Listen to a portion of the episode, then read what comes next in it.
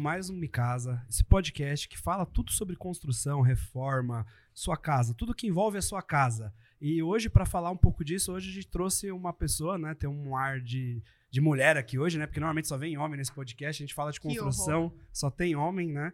Estamos aqui com ela, que tem mais de 150 milhões em projetos, obras e, fabricação de, em steel frame. Né? Sim, Nós vamos senhor. falar um pouquinho hoje de steel frame, esse método construtivo totalmente inovador, um pouquinho de mulher na construção. Né? Mas antes de começar, eu queria dar uma boa noite aqui para minha equipe. E aí, Rodrigo, como é que você está hoje? Boa noite, boa noite, Matheus. Boa noite, Helena, dama do gesso. Ô, Rodrigo, obrigada. Vai ser um prazer aqui conversar com a dama do gesso que faz construção e aço. A gente já tá sugerindo aqui pra ela fazer a dama do aço, mas agora já é dama do gesso.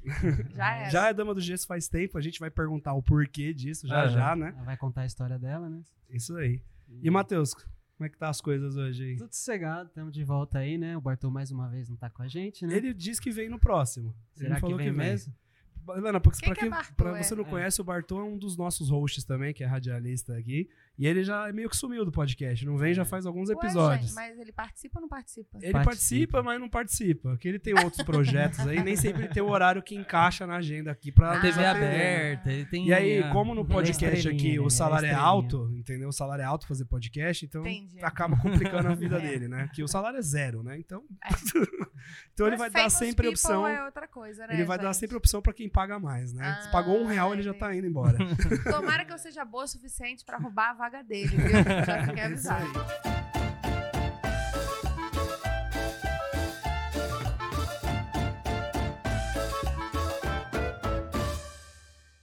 Seja bem-vinda, Helena, a Muito dama do obrigada. gesso. Muito obrigada.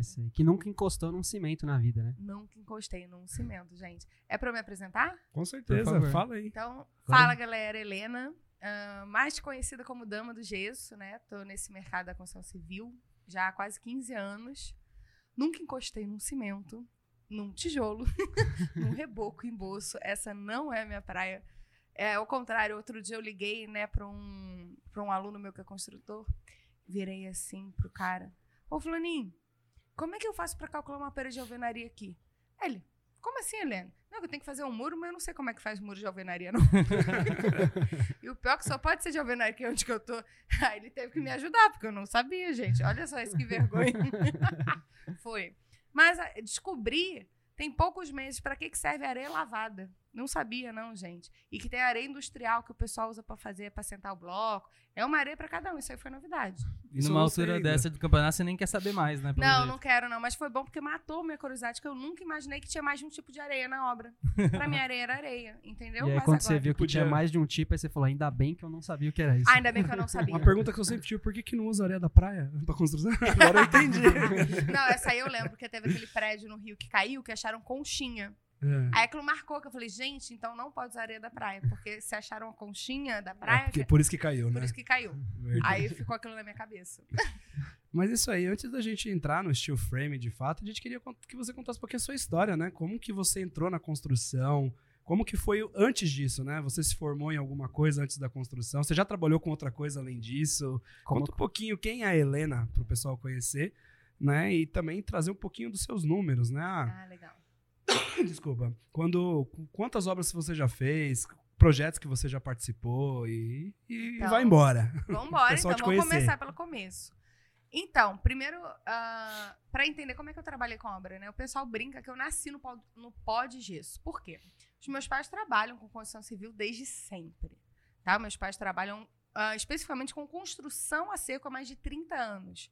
Quando não existia fábrica de drywall no Brasil, eles estavam importando container. Primeiro da Inglaterra, depois da França, depois ficou do Chile, que aí no Chile já tinha uma planta de produção de drywall, né? E aí, quando começou a ter no Brasil, eles começaram a trabalhar com material brasileiro.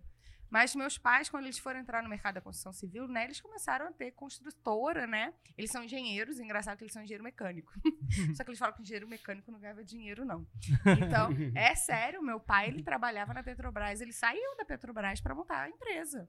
Né? Minha mãe começou, e minha mãe se formou, né, revoltada. Imagina uma mulher há 40 anos atrás se formando em engenharia mecânica, da pá virada. Ela saiu da faculdade falando: Ó, não vou trabalhar para ninguém. Não vou, esse povo não sabe trabalhar, não quero, vou montar meu próprio negócio. Ela montou uma empresa. A empresa começou a dar super certo. E meu pai, ele trabalhava na Petrobras, ele era concursado da Petrobras. Aí ele foi, falou: Cara, a empresa da sua mãe tá crescendo, vou largar esse negócio aqui, a gente vai bombar junto. E não deu outra. Né? Eles montaram uma empresa. E aí eles viram no começo uma matéria no jornal sobre um sistema construtivo que podia ter oportunidade e demanda no Brasil. Era o drywall. Uhum. E aí eles começaram a implementar o drywall, né, trabalhar com ele. E sempre nisso, né? Obra e distribuição de material, obra e distribuição. E começaram em obra de shopping. Então, eu quando era criança, eu ia para obras de drywall. Uhum. Por isso que eu não entendo nada de tijolo, cimento em bolsa, porque para mim sempre foi drywall, desde que eu era criança. Pra você nem existia outra, né? Nem Você olhava, por que, que esse povo constrói isso desse outro jeito? Exatamente. Já era meio então, americanizado, né? Já era. Eu ia pra obra, eu brincava de escalar pallet de placa de gesso.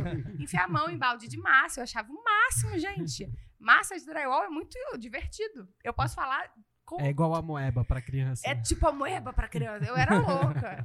Então, pra mim, aquilo era normal desde o começo. Meus pais fizeram lavagem cerebral. Tipo, quando eu era criança, eles me davam planta de arquitetura pra brincar de colorir. E eles faziam. É sério, ó a lavagem cerebral. Onde que é o banheiro é linha Eles estavam com verde. segundas intenções ali já, né? E aí eles falam, ó, aqui na paredezinha do banheiro você bota a linha verde. Eu, por que verde? Não, porque verde resiste à água e no banheiro tem água. Era bendita da placa RU, que hoje a gente usa no drywall, que a placa é verde. Olha a lavagem cerebral. Eles já em verde treinando já vai desde ter- já tava criança. ensinando os conceitos, os É princípios. isso aí, né? gente. Eu criança, tá? E aí, quando tava na época do vestibular, eu já era decidida. Eu sabia que eu ia fazer arquitetura ou engenharia, mas eu sempre gostei muito de desenhar. Muito da parte criativa, né? Uhum. Então eu tenho essa parte criativa bem desenvolvida. E aí eu fui para arquitetura, né? Ah, entrei na Federal, né, do Rio de Janeiro. Mas o meu pai, a, fami- a família do meu pai e da minha mãe ve- vem de origem humilde, assim. E meu pai sempre ficou com muito medo, porque a gente tinha uma condição boa, né? Gente, construção civil dá para ganhar muito dinheiro. O cara que não ganha dinheiro com obra, ele tá trabalhando errado. Tá? E eles tinham medo de eu, tipo assim, não dar valor. Então, eu com 17 anos, eu me formei na escola, entrei na federal e eles me botaram para trabalhar.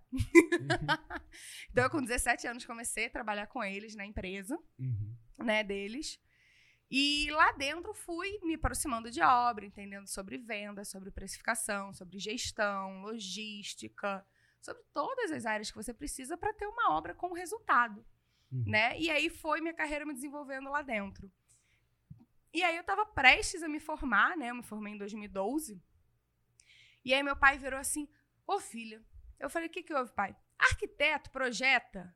Falei: "Projeta, gente estuda para isso". Ele me projeta qualquer coisa? Eu falei: "Olha, qualquer coisa não, mas muitas coisas a gente aprendeu a projetar". Projeto steel frame? Falei: "Pai, o que que é isso?" Ele Pera então, lá. Pera lá. É o seguinte, eu vi uma máquina numa feira de construção que eu fui, que você espeta um pendrive de um projeto, no AutoCAD mesmo. E aí a máquina cospe o projeto daquela casa. Falei, é mesmo? Ele é. Já arrumei o financiamento no banco, comprei. Eu falei, o quê? Como assim, pai? É, aí você só precisa ver esse negócio da máquina, acho que vai ser muito fácil, a gente vai ganhar muito dinheiro. Vixe, Maria. Não, foi. Aí eu falei, pai, quanto é que custou isso? Na época o dólar tava barato. Ele não é um milhão de dólares, mas o dólar tá barato e eu já consegui o crédito no banco. Eu falei, o quê? Você tá de sacanagem com a minha cara. É, mas aí agora você tem que aprender e começar a Se estudar sobre vira. isso. E aí começou a minha jornada. Isso aí ele comprou a máquina foi em 2009, né? E aí começou a minha jornada. A máquina lá chegou em dois, eh, 2010, por aí. E começou a entender. E eis que não é comprar uma máquina. Porque quando você compra uma máquina, você tem que ter uma indústria. Você não vai botar uma máquina na sua garagem, no seu depósito de obra, né? E não é ter a máquina, você tem que ter a bobina. Então, você tem que ter contato com siderúrgicas de aço Uhum. né? Você tem que ter um operador de máquina. E ele simplesmente me jogou essa bomba. Se ele tivesse pensado em tudo isso antes, talvez ele não teria comprado a máquina. É isso, essa que é a história, porque o meu pai é uma pessoa extremamente impulsiva. Ele é o cara do- dos negócios. Se falou que dá dinheiro, ele viu, enxergou e fez sentido na cabeça dele, ele entra. e depois o mundo que se exploda, entendeu? Se viram pra fazer dar certo, se viram pra fazer dar certo. E aí foi que começou a minha jornada com o steel frame. Eu comecei a entender que, por exemplo, quando em 2009 a gente ainda não tinha uma norma de dimensionamento cálculo estrutural vigente no Brasil. Então eu comecei a estudar as normas de fora. Eu comecei a estudar norma americana. Aí eu comecei a ver que a Nova Zelândia é muito desenvolvida. Eu acho que quando vai falar em desenvolvimento, eu, eu, Helena, enxergo que a Nova Zelândia é o país mais desenvolvido em steel frame. Eles investiram muito nessa tecnologia. As pessoas perguntam, mas por que a Nova Zelândia, um país desse tamaninho? Gente, a Nova Zelândia tem tufão, furacão, vulcão, terremoto, tsunami, tudo de ruim tem naquele país. então eles tiveram que desenvolver um sistema extremamente resistente e que pudesse ser reconstruído de forma De forma rápida. rápida, né? Né, Eles ainda têm neve, um calor. É muito engraçado, gente. Tudo de ruim tem naquele país, eu não entendo. então, eles são super desenvolvidos nesse sistema. Foi o sistema que eles encontraram melhor. E aí, eu comecei a estudar sozinha, né? Manuais estrangeiros. Na época, a gente já tinha o manual da CBCA aqui, né? Que é um, que é um conselho maravilhoso. Eu super recomendo. Eles têm muito material gratuito. E eu comecei a estudar deles. Eu falei, olha, pai, não é suficiente, né? Já tem um ano né? A gente que, eu- que a gente está estudando isso, né? Porque a gente só tinha vendido duas obras. Falei, cara, a gente vendeu duas obras, foi sofrido, mas eu acho que dá pra gente fazer melhor. Ele, o que, que você quer fazer? Eu falei, cara, a gente comprou a máquina da- dessa empresa, né? Ele falou, compramos. Falei, essa empresa faz só máquina? Ele, não, ele trabalha com essa máquina também. Eu falei, então você vai ligar pra esses caras e falar, meu amigo, ou eu devolvo a máquina ou você vai me ensinar como é que faz vender esse negócio, fazer esse negócio girar. Uhum. E aí foi a primeira vez que eu fui para Nova Zelândia. Então eu fui para Nova Zelândia e fiquei dentro da empresa. De pessoas que faziam projeto, vendiam obra, executavam a obra, controlavam a fabricação. E fiquei lá três meses, trabalhando dentro dessa empresa como estagiária, sabe? Uhum. Mas eu era aquela estagiária, aquela estagiária pentelha, que ia em todas as áreas. Foi quase uma pós ali que você fez no negócio. Foi quase né? uma pós. Imagina você três meses. Gente, e Eles vai deviam estar avançados já naquilo, Não, né? detalhe, muito avançado. Agora, o mais engraçado dessa história. Eu cheguei lá, eu sabia falar inglês de cursinho de inglês, né? Cheguei lá, o cara que ia ser meu chefe, que ia cuidar de mim. É o cara mais inteligente que eu já conheci na minha vida, Dr. Darren Bell. O cara é gago. Puta Vai merda. falar inglês técnico de engenharia com uma pessoa gaga e da Nova Zelândia, cara. Era melhor ter ficado com o manual no Brasil. Eu acho que era melhor ter ficado com manual, foi um negócio assim que É o eu bom que você tinha que prestar muito, mas muita atenção. Muito, muito. No começo eu liguei pra minha mãe chorando. Mãe, meu Deus, o que, que eu tô fazendo aqui? O que que foi lá? Ah, agora você fica. Agora você fica que eu não quero saber, não. Aí ela falou, minha filha, eu já me fudi muito da minha vida. Montei essa empresa, agora tu vai continuar esse barco. Eu falei, ai, meu Deus do céu. E aí lá fui eu. Ah, foi uma experiência ótima. Ah, o Darren, ele, eu entendi por que, que ele era gago. O cara tem um QI tão alto que ele não consegue processar a fala dele da forma que o cérebro dele processa o raciocínio. Olha que coisa louca. Eu juro pra você, eu nunca conheci um cara tão inteligente na minha vida. E aí foi muito engraçado que eu não sei o que aconteceu com o cara, mas ele me viu como a filha dele, ele me adotou. Então, tudo que eu queria saber, ele me ensinava. Ele me ensinava no detalhe, com toda a paciência. Gente, o cara sabia sobre modelagem, ele sabia sobre elementos finitos. O cara, tipo assim, domina o SAP 2000, aquele programa de modelagem. Falei, cara, o que, que esse cara não sabe? Não, ele. Detalhe, ele desenvolvia parte das máquinas. Então, por exemplo, ele me ensinou como é que todas as máquinas funcionavam, como é que mexia nos controles, etc. Uhum. Então eu voltei pro Brasil uma nova Helena. Falei, vambora, vamos botar esse negócio pra bombar. Desenvolver a parte comercial, comecei a elaborar melhores orçamentos, melhores atendimentos, melhores propostas comerciais. Uhum. Sabia defender e apresentar melhor o sistema para os clientes. E a gente começou a fechar negócio. E aí, meu filho, foi deslanchando, sabe? E aí, qual que era a vantagem? Ah, a gente já tinha um know-how grande do drywall Uhum. né? E drywall construção a seco. E aí a gente tinha já um contato com clientes. Só que qual que é a diferença do drywall para o steel frame? O drywall é um sistema complementar à obra, né? É um, algo a mais. O steel frame não. Ele muda toda a construção. Então eu não podia ser mais uma empreiteira, eu tinha que ser uma Hum. construtora. Uhum. E aí teve uma mudança de mindset também no mercado para eles entenderem que a gente não era mais um empreiteiro, a gente era um construtor. Né? E a gente podia oferecer soluções para eles conectadas ao steel Uhum. frame. Então teve toda essa transição, toda essa mudança, né? Nessa jornada saíram milhões de obras, né? Co- como- gente, as pessoas reclamam de steel frame hoje em dia. Cara, 10 anos atrás era mato. Eu juro pra você, a- minha primeira obra de steel frame, as duas primeiras obras que eu vendi, né, Uhum. no meu primeiro ano, a primeira obra foi um galpão da Globo que a gente fez, que era depósito de cacareco da Ana Maria Braga. Foi sério, eles estavam demolindo aquela piscina do Faustão, lembra? Que tinha Uhum. gincana, que o pessoal atravessava aquela ponte, tá? demoliram aquela piscina. E eles foram fazer um depósito ali pra Ana Maria Braga. Eu juro pra você, acho que eles contrataram a gente sem saber o que, que era, porque o cliente chegou lá, uau, O que, que é isso aqui? eu falei, o galpão. Mas quando eles contrataram a gente, é a história da promessa, né? De você saber vender. Uhum. Qual que era a promessa? Eu ia fazer um galpão para eles em 20 dias. Ponto. O cara não queria saber. Ele tinha urgência, ele tinha prazo. Ele tinha o design do galpão que ele precisava. Ele só precisava aquele negócio pronto. Então eu vendi o que, que ele precisava. Agora, o que, que era? Bolotas. Bolotas. E. Então, ao longo disso, foram diversos projetos, diversas obras que a gente foi trabalhando e convertendo, né? E o bacana do steel frame que eu vejo hoje é exatamente isso. As pessoas ficam, ah, mas o steel frame, o mercado é muito pequeno. É, mas o da alvenaria é gigante. Então a gente tem que destruir o da alvenaria e partir para cima. E hoje, né, a dama do gesso vem muito disso, né? Uhum. Qual foi o objetivo da dama do gesso? Eu, com meus 27 anos, né? Eu tava numa pegada louca de obra, louca, gente. Vocês não têm noção, louca. Eu trabalhava de domingo a domingo, de 6 da manhã às 10 da noite. E eu fiquei quatro anos assim. Uhum. Começou muito em 2012, né, por causa da Copa, e foi até 2016, época das Olimpíadas. Eu fiquei quatro anos arrancando meus cabelos. Tipo assim, eu era, juro pra você, eu era uns 20 quilos mais magra e fiquei hipertensa por causa de estresse. Aí eu cheguei um dia e falei pro meu pai, pai, é o seguinte, não dá. Ele, como não dá? Falei, pra mim não dá mais. Sabe? Burnout. Eu falei, não dá. Eu, a gente tem que procurar uma outra forma de ganhar dinheiro, solução.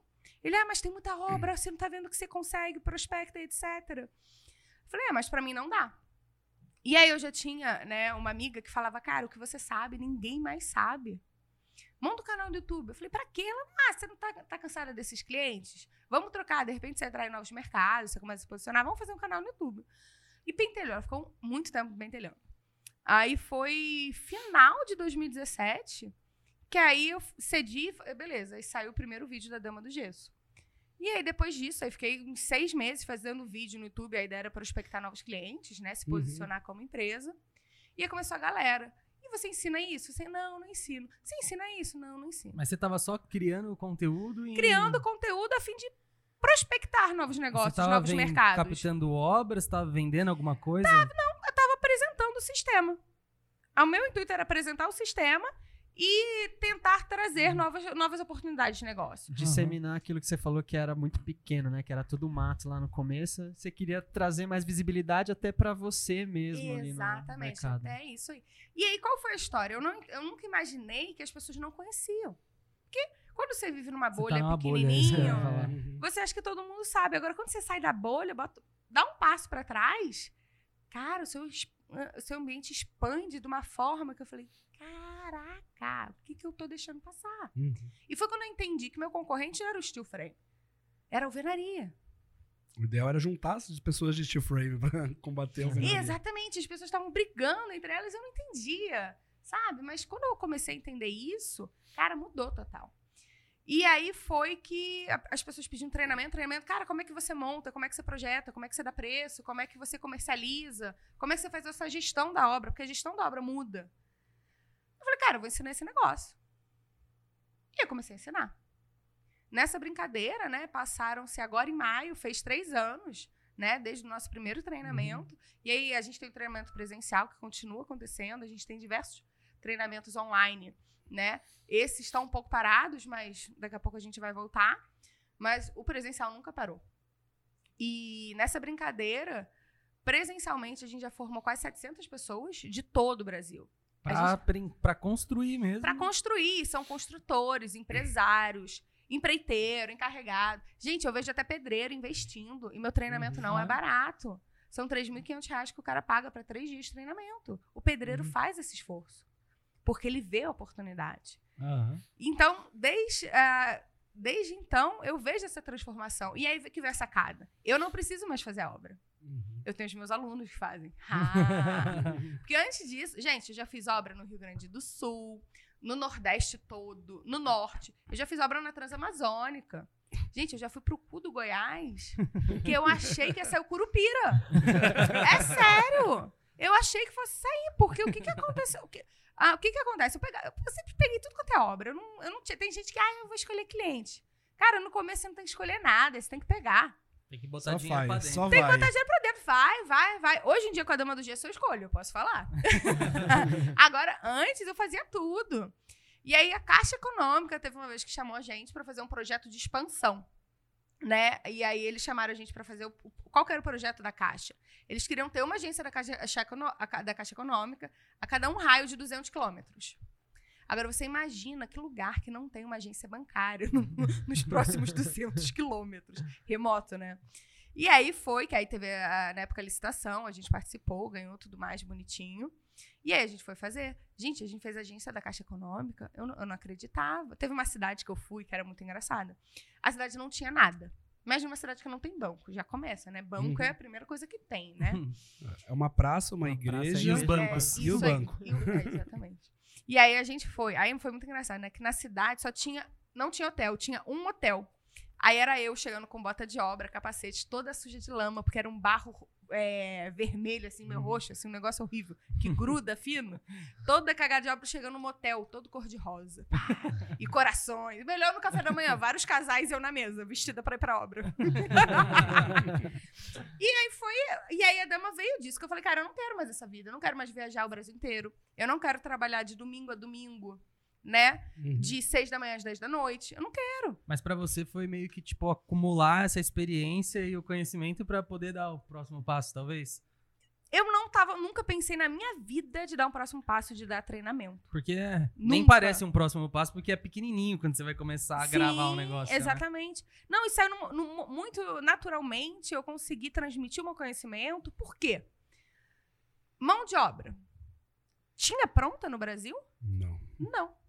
Você não conseguia contratar gente pra eu não trabalhar. conseguia contratar gente. Então, as coisas que eu aprendi na Nova Zelândia, eu tinha que passar para as pessoas aqui no Brasil. Então, eu montava escolinhas para engenheiros que trabalhavam para mim, para arquitetos que trabalhavam para mim. Eu tive que montar um departamento de projeto, ensinar para eles como é que eles projetavam, baseado no parâmetro que eu aprendi. Eu tive que montar um departamento de obra para gerir as obras, baseado nas formas de gestão, de gestão que eu aprendi. Eu tive que montar uma escolinha de mão de obra, em que eu aparafusava, eu fixava, eu fazia os reforços, eu cortava o perfil para mostrar para a mão de obra como é que eles executavam. Sem querer, eu estava me preparando para dar treinamento. Que não adianta também a pessoa querer construir e não ter a galera pra Não ter a galera. subir a parada, né? Exatamente, precisava da galera. Então, eu, eu tive que fazer isso na minha empresa. Na minha empresa, eu tinha escolinha. Eu tinha escolinha Uhum, para treinar e capacitar as pessoas. E isso me preparou sem querer para ser dama. E eu nunca imaginei na vida que aconteceu o que a gente está acontecendo hoje. Né? Treinamento online já foram mais de mil. Né? A Dama do Gesso hoje tem facilmente mais de dois mil alunos por todo o Brasil. Uhum. E é muito engraçado porque quando eu falo aluno, as pessoas veem muito com um lado pejorativo. Né? A pessoa não sabe, então ela é inexperiente. Não. Gente, eu tenho um construtor que o cara trabalha há 20 anos no mercado que veio fazer treinamento comigo. Sim. Uhum. Então, isso é muito bacana de eu ver. De verdade. Por exemplo, hoje mesmo eu estava aqui no interior de São Paulo, Jundiaí. Eu fui visitar uma obra, né? Para gravar, fazer Uhum. vídeo, conteúdo, essas coisas, né? E a obra está sendo executada por um aluno meu e o cliente é aluno meu. Olha só, olha só isso. É sério. O cliente foi muito engraçado. Esse cliente, ele comprou um treinamento online e eu dou algumas aulas ao vivo, tira dúvida e Uhum. etc. E aí tinha uma aluna perguntando assim, e animada. Sabe aquela, aquela pessoa assim, super animada que chama essa atenção? E eu virei pra ela, oi, Paula, tudo bem? Tudo. Com o que, que você trabalha? Eu sou médica. Falei, oi? Você é médica? Eu sou médica, mas eu decidi construir minha casa em steel frame por sua causa. E eu tô aqui pra aprender a acompanhar toda a minha construção. Essa é tá doidinha, querendo hein? largar a medicina. Gente, olha, mas eu acho isso maravilhoso, porque eu vejo que o mercado hoje, é cada vez mais, a gente tem clientes conscientes. O que que é o cliente consciente? O cliente quer saber como é que o material é, por que, que ele é fabricado daquela forma, como é que ele é Uhum. fixado, o que, que ele resiste, ele quer saber as propriedades. A gente tem cada vez mais um cliente consciente. Eu acho que a internet trouxe isso pra gente. As pessoas querem entender como as coisas funcionam e por que, que elas são daquela forma. Então a gente tem um cliente consciente Facilita muito, né? Facilita muito. Facilita muito. E quando o cliente consciente entende o steel frame, conhece o steel frame, cara, ele não quer saber de cimento e tijolo. E os benefícios chamam muita atenção, né? do Chama. frame. Chama. Eu falo que o steel frame é uma relação de ganha-ganha. Por quê? A mão de obra ganha que ela tem uma obra limpa, materiais leves, industrializados. Cara, o cara trabalhar com cimento e massa é muito ruim. Virar na enxada, na pá. Poeira. poeira. Agora ele é parafusar é vida, gente. O cara na obra de steel frame só precisa de uma parafusadeira, ele não precisa de nada mais.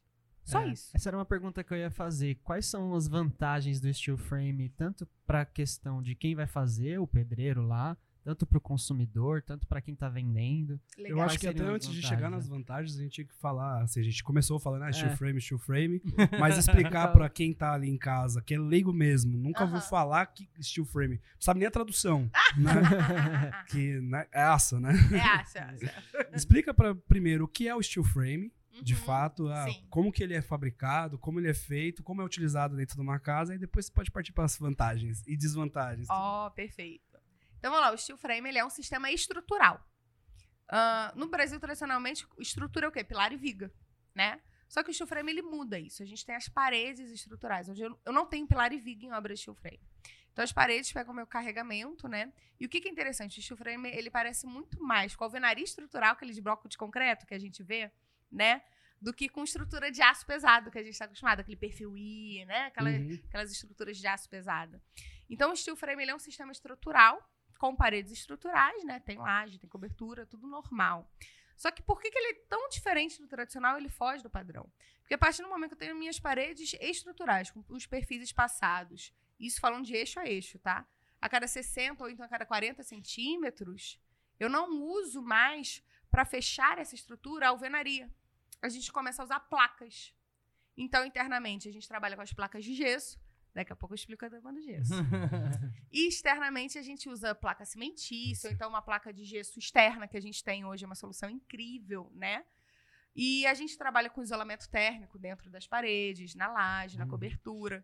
E isso muda, porque tudo é parafusado, não tem nada mais massa, nada é chumbado, assentado. Então, o entendeu? steel frame seria um perfil de aço que Isso. você monta a cada 60 centímetros, tipo uma estrutura, que você faz um quadro com estruturas, Isso. fixa no lugar com parafuso e reveste por dentro e por fora. É isso aí. É basicamente isso. É isso, eu brinco, o steel frame é extremamente simples, mas ao mesmo, ah, ah, do, da- do mesmo jeito tem alguns detalhes que não tornam fácil. Uhum, sim, aí. Com certeza vai ter É. todo. Não é só a perfil. não, né? é só o perfil. Não, mas tem gente que. Gente, tem maluco pra tudo. Tem gente que faz obra e nunca viu nada na vida e depois o negócio lá dá ruim e fala que o steel frame é ruim, mas. Essa é a história. O pessoal acha que fala, é só isso? Não, então eu faço. Aí vai, mas. Então, é um sistema estrutural mesmo, né? E aí, falando nas vantagens, né? Então, pra mão de obra, pro pedreiro, gente, é qualidade de vida. Ele não tem que carregar peso, a obra é limpa, né? Ele trabalha com ferramentas elétricas. É um negócio, assim, maravilhoso. Gente, pedreiro, depois que usa steel frame, ele nunca mais quer pegar numa colher na vida dele. Eu acho que é por isso que deve ter pedreiro indo na sua imersão, né? Que eu acho que provavelmente ele deve ter participado em alguma obra. Deve ter os que conhecem pela internet, mas Sim. deve ter um que fez ali a obra e falou: não, Vou parar de me ferrar no Isso sol aqui vale a pena. cimento. É, isso aí. Não, e tem os caras, eu fico muito feliz, porque quando eu vejo que, um- que o cara que, tipo assim, é mais humilde, é difícil pra ele fazer esse investimento. Ou então, ô, gente, já teve cara, o cara chorou, deu diploma pra ele, o cara chorou, nunca ganhei um diploma Uhum. na minha vida. caraca. Cara, isso pra mim é emocionante. É emocionante. Então, pro, pro, é, pro operário de mão de obra, é muito bom. Só que pro construtor, qual que é a vantagem? Que, no meu ponto de vista, a gente não tem preço. É precisão orçamentária e precisão com relação a prazos. Se eu falo que uma obra de steel frame vai custar 600 mil, ela vai custar 600 mil. Ela não vai custar 610, 620, 630. Porque você consegue, através do projeto, já saber exatamente quantos perfis, quantas estruturas, quantos Quantas parafusos, placas, quantos quantas placas de tudo. revestimento, tudo, né? Tudo, tudo, tudo. Então, precisão orçamentária é tudo. E, gente, a coisa que a gente mais escuta no Brasil é: ah, essa obra aqui é 600 mil. Ah, mas chega em 650, 700 fácil. É Não, coisa que a você gente já mais escuta. espera tranquilamente. Não, você Você já espera que você vai gastar o dobro e que vai levar o dobro do tempo. Se não tiver esse dinheiro na conta, você já pensa Não. como que você vai conseguir Meu ele. pai porque- fala assim: se o cara falar, não, é 500 mil, vai levar um ano. Ele falou, não, vai ser um milhão e durar três. Mas é. A expectativa já totalmente muda, né, velho? Exato. E eu, eu acho isso muito triste no Brasil. Uhum. Porque lá fora não é assim, né? Então, o que, que acontece para o construtor? A precisão orçamentária e o tempo. Gente, a gente tem índices de produtividade com relação à mão de obra que a gente consegue fazer uma previsão certeira. A quantidade de equipe é a mesma? Não, você pode mudar. Você com. Do que uma obra de alvenaria, assim. Ah, não, é digo. bem menos. É surreal de menos. Porque a alvenaria a gente tem muito ajudante, servente, né? Pro cara carregar o balde, virar a massa, descarregar o caminhão. Agora, no steel frame é bem menos gente, Uhum. bem menos gente e é muito mais rápido. Olha só a loucura. Você já parou pra Deve pensar? ser mais caro, não é possível. Não, não é. É- Essa que é a história. Não é. É muito louco. É mais caro o material. Eu não posso comparar cimento, tijolo. Por exemplo, qual é a sua marca de areia favorita? Brita. Na praia, que é de graça. Da praia. E qual que é a brita boa? Aquela brita assim, ó, que te dá Hum. aquele concreto tinindo. Não tem. Você só quer o resultado final, né? Você só quer o resultado. Há- o que você mais tem marca é cimento, e olha lá. Mas, por exemplo, no steel frame eu tenho marca do meu perfil, da minha placa, do meu parafuso, da minha. Eu tenho marca de tudo. Eu tenho controle de fabricação de tudo. E aí vem a questão pro cliente final. O cliente final, a pessoa que vai ficar com a casa, ficar, sei lá, com a loja, com o galpão, ele tem um produto que tem certificado, que tem garantia, que tem controle de fabricação. Você sabe qual a durabilidade que vai ter. Você sabe a manutenção. Por exemplo, o steel frame não tem problema de umidade. Gente, quantas obras no Brasil tem problema de umidade ascendente, a umidade que vem de cima, a umidade... O Brasil é um país extremamente úmido, Uhum. Inúmeras. Tropical, né? tropical, e no steel frame a gente não tem problema com isso, porque o nosso sistema ele foi todo desenvolvido para não ter patologias A conectadas pessoa a já fala, mas não enferruja? enferruja, por exemplo, o nosso aço é galvanizado. Quem trabalha com, com aço sabe o que isso quer dizer. Gente, estrutura galvanizada, a gente tem testes, né? O próprio ICZ, Instituto do Cobre e do Zinco, aqui no Brasil, fez testes no aço de steel frame e viu que ele pegando sol e chuva dura mais de 100 anos. Eu acho que é 120 ou 130, eu não lembro quantos anos são, mas é um negócio mais de 100 anos pegando sol e chuva. E agora, ele enclausurado dentro da parede, né, que é o caso do steel frame, o ICZ não fez. Mas lá nos Estados Unidos, a Nexa, que é uma das empresas que fabrica o produto que Uhum. faz a galvanização do aço, ele chegou num estudo que diz que o aço dura mais de mil anos enclausurado dentro de uma parede, de uma laje, de um telhado, que é o caso do steel frame. Uhum. Cara, que casa de alvenaria você tem estudos que comprovam mais de mil anos? Tem. Fora o desempenho térmico. A casa no verão ela é muito mais fresca, no inverno ela é muito mais quente. Tudo isso faz diferença. Então, o consumidor final, quando ele entende, né, que ele paga mais pelo material, e ele paga mais mesmo, o material é mais caro. Mas, em compensação, por ter uma obra que é pelo menos três vezes mais rápida, ele vai ter uma economia absurda na mão de obra, costuma ser metade do preço normalmente, fica elas por elas. E aí Uhum. ele aceita. Uhum. Ele aceita. A dificuldade é fazer aceitar, né? Porque se constrói igual a dois, dois mil anos, né? Se É, constrói da aí. mesma forma, né? A primeira coisa que você quebra no cara é, tipo, talvez o preconceito por não ser de alvenaria, né? É isso aí. E aí depois vem a objeção de, do preço, que aí você Vé, tem que é mostrar isso o aí. contexto inteiro pro cara. Não, aí Da você obra. fala que não é de alvenaria e não tem viga. O cara. É, isso aí, cara. Como assim não tem pilar, não tem viga, cara? O que, que eu faço? Vai cair essa porra. É. Daqui a É. pouco a gente vai te explicar uma história que vai te convencer de que não cai. né? A gente vai contar uma obra que ela fez aqui, ela contou um pouquinho pra gente, que é inteira, uma estrutura inteira de steel frame, né? Ah, Pra Conta gente aí, mostrar. conta aí, ah, vamos conta aí, contar logo. Qual então? que é a história? Eu não Do lembro. Maracanã, Você falou Ah, aqui pô, de... essa aí é fé. A do Maraca. Vocês sabiam, galera, que o Maracanã tem uma estrutura, o quinto anel, é Quinto inteira anel. de steel frame? É. Então estamos 70 mil pessoas pulando, Quando gritando, você, brigando. quando você tá lá abraçando o parceiro do lado, assistindo o Fla-Flu Fla-Flu lá, saiba que o que tá segurando vocês lá é o steel É o steel frame. frame. E aí você acha que isso, que a casa não tem uma viga e não tem alvenaria, vai cair. É, isso foi muito. E- Conta essa história pra gente. Ah, aí. mas nessa de, tipo assim, não vamos recusar a obras, né? Como é que foi a história do Maracanã? Foi engraçado. Eu- a gente tinha vendedores externos, né? Ah, e aí um vendedor chegou, pô, Helena, eu tô com uma, um serviço pra gente fazer lá no Maracanã. Eu falei, o que que é? A gente que fazer uma estrutura auxiliar pros banheiros e pros bares. Eu falei, porra, tô fora. E como assim? Não, porra, dentro do Maracanã. Eu falei, caralho, estrutura auxiliar é uma merda fazer estrutura auxiliar, cara. Tá maluco? Não, vamos lá, vamos lá, vamos lá. O que seria a estrutura auxiliar? Estrutura auxiliar, o que que acontece? Ah, bares e banheiros, principalmente do Maracanã, Aham. tem, por exemplo, é, tinha equipamento de ar-condicionado, som, incêndio. E como a estrutura do Maracanã não foi reformada igual deveria ter sido feita, né? No fundo era para demolir aquele negócio todo, construir do zero. Porque, gente, eu juro pra você, eu participei da obra. Tava muito danificada aquela estrutura. Vocês não, era corrosão, era concreto caído para tudo quanto é- oh, ferragem aparente. Aquele negócio lá era o, o cão chupando manga, vocês não têm noção. E aí, o que, que aconteceu? Eles não podiam botar sobrecarga em diversas áreas. Então, a estrutura americana não, aceita, não aguentava a gente pendurar, eles pendurarem tudo que precisava ser pendurado. Então, a gente precisava fazer uma estrutura auxiliar para conseguir botar toda essa parte de equipa- equipamento, lógico, infraestrutura. E aí tinham que fazer isso nos banheiros e nos bares. Aí a gente foi, tananã, aí a gente começou a orçar, a gente começou a pensar numa solução, e dar preço, e conversar com eles.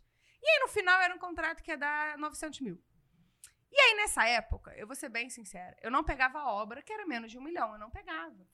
Não pegava, porque a obra de steel frame aumenta muito seu faturamento. E pra mim não era interessante. Só que me pentelharam tanto a vida. Não, porra, é o Maracanã. né? A mulher virou pra mim. Helena, olha, você vai vender a obra pro Maracanã e você vai poder falar o resto da sua vida. E eu nunca liguei pro futebol. Eu falei, ah, é, tô nem aí pro Maracanã.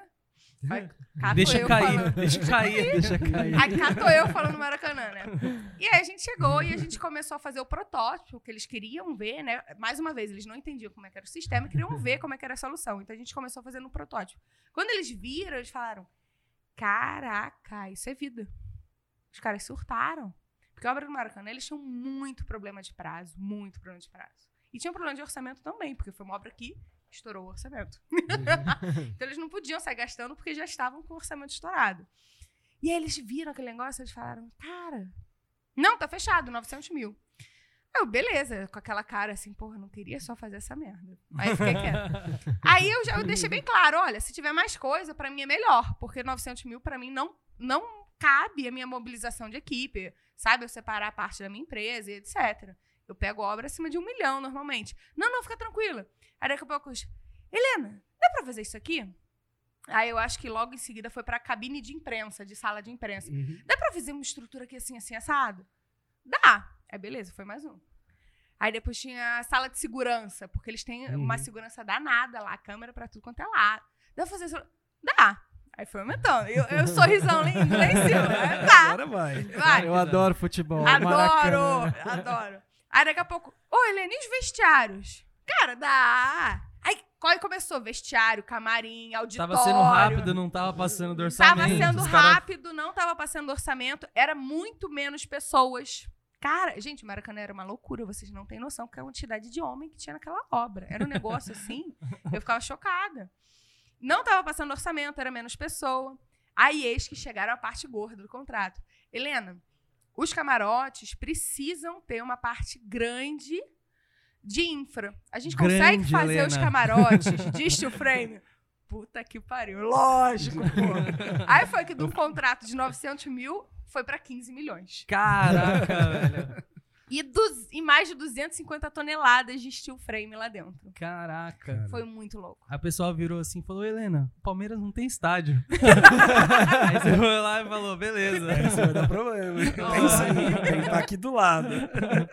Não, mas da hora. E foi uma experiência muito. ba- Foi sofrido. Nossa, foi um ano que eu trabalhei muito, muito, muito mesmo. Tipo assim, tem uma história que eu juro pra você que teve. Foi assim. Eu, me traumatizou a vida.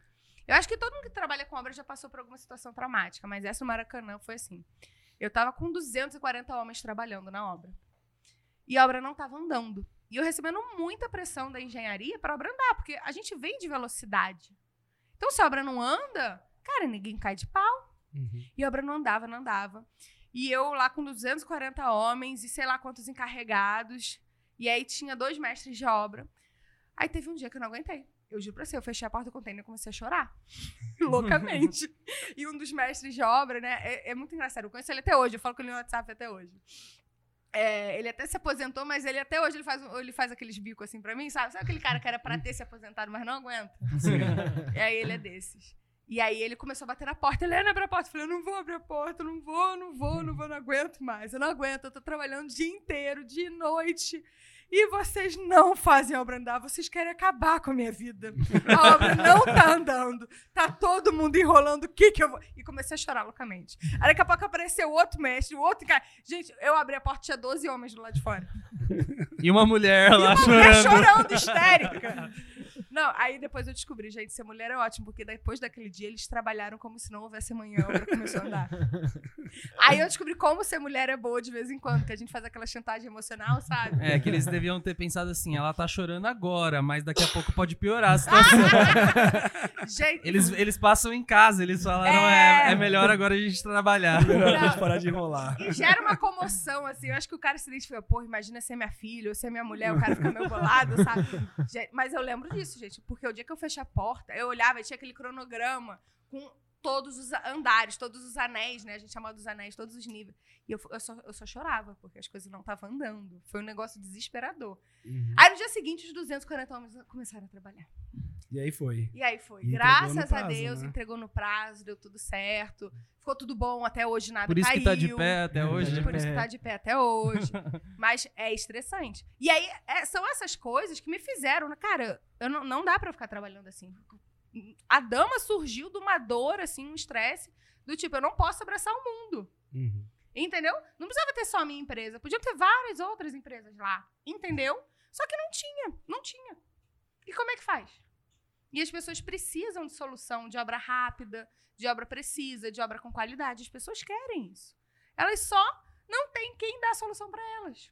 Não tem quem contratar, né? A Não pessoa tem até quem quer, mas não consegue. E tem um dado importante, por exemplo, a, a Dama, eu faço sempre muita pesquisa, tá? Muita pesquisa. E na minha última pesquisa, 23% da minha audiência eram clientes finais.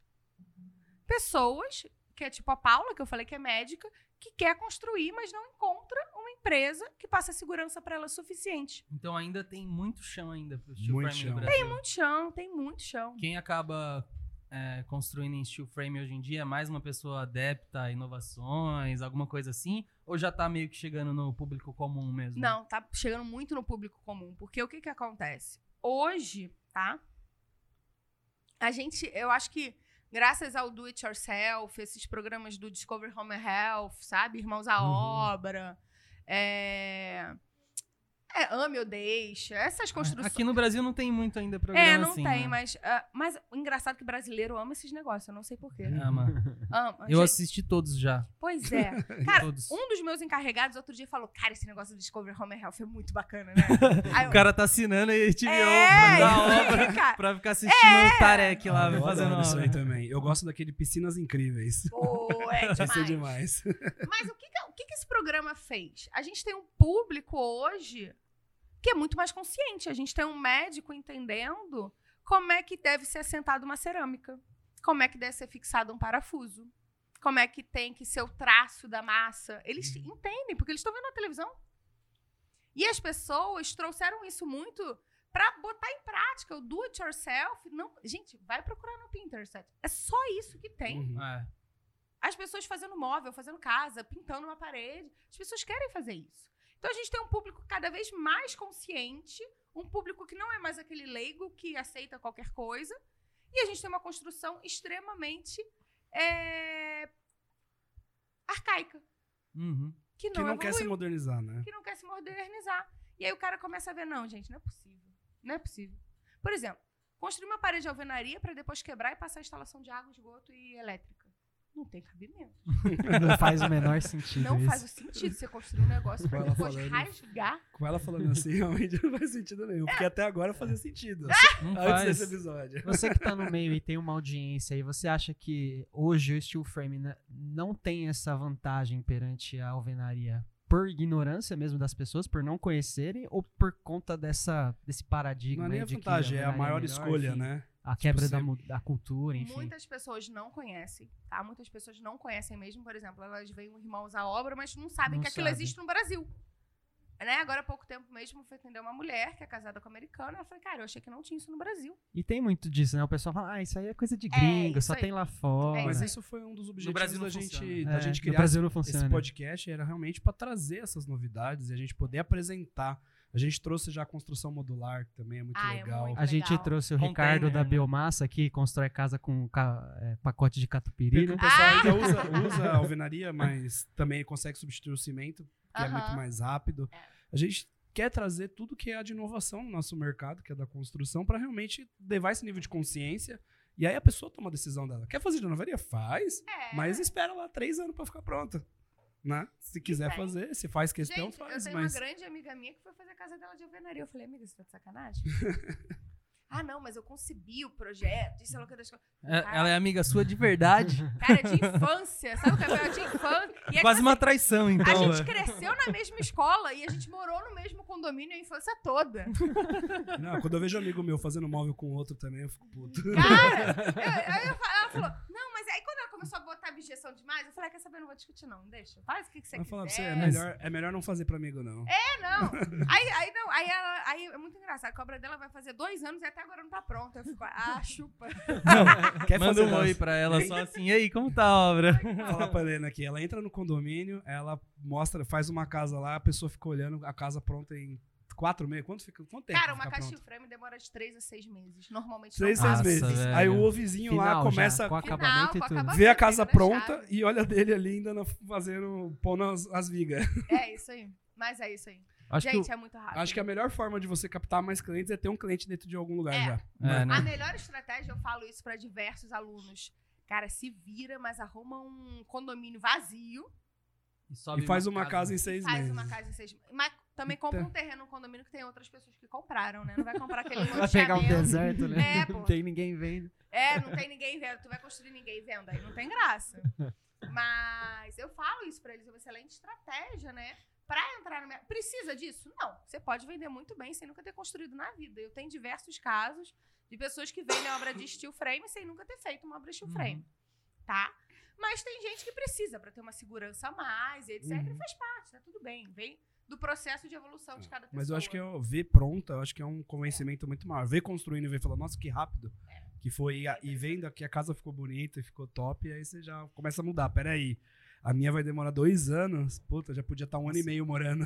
É isso aí. É que hoje em dia não é muito mais aceitável as coisas demorarem tanto, né? As pessoas não têm mais paciência pra, Muito imediatismo, né? pra esperar. Tipo, você vai falar, vou construir uma casa, vai demorar dois anos. Você fala, puta, não vou construir uma casa. Não, No mundo entendeu? onde você Não pega vale o seu o- celular e pede a comida em meia hora ela tá na sua Exato. casa. Tipo, tem impressora sair do 3D, sofá. faz tudo, qualquer tipo de coisa, sai lá e eu vou dois anos pagando aluguel, construindo minha casa, ou pagando duas coisas ao mesmo tempo. E eu acho que uma das coisas ruins também é que, por exemplo, você vai construir.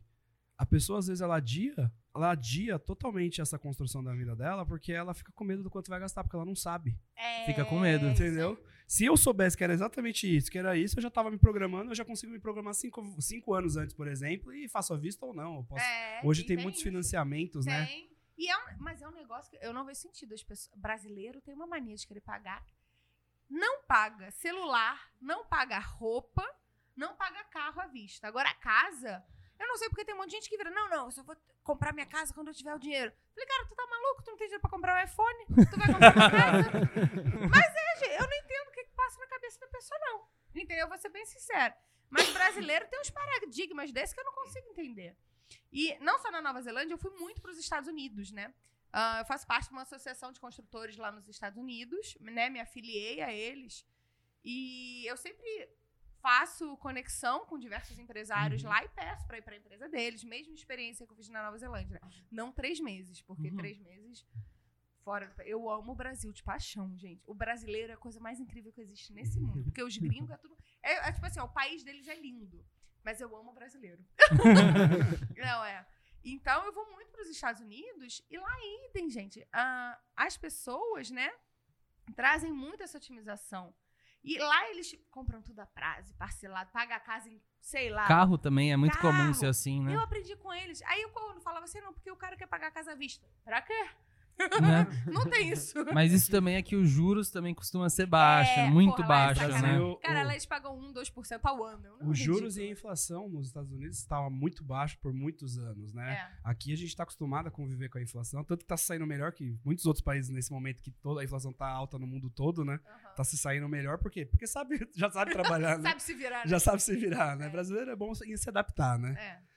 Então isso também dificulta um pouco essa cultura aqui, mas vem mudando, Vem, né? vem mudando. A gente teve uma época que chegou a taxa de 2% antes da pandemia, ali no meio da pandemia, tava Foi, 2%. foi, foi, foi. E, Quem cara, pegou aquela maré lá, meu amigo. Tá eu, bom. eu modernizei minha fábrica inteirinha naquela época. Pois é. Aquela Então, daí. hoje, Eu acho que não volta Não viu? volta as, mais. as, fábri- as máquinas que eu comprei pra minha indústria, hoje, à vista, são mais caras do que eu comprei elas financiadas em cinco anos, né? Olha só que loucura. Então foi uma oportunidade incrível ali pra gente poder aproveitar e, e- aumentar na nossa fábrica. Tipo as minhas máquinas de steel frame que eu comprei com dólar a 2,50. Ai, que Exatamente. beleza.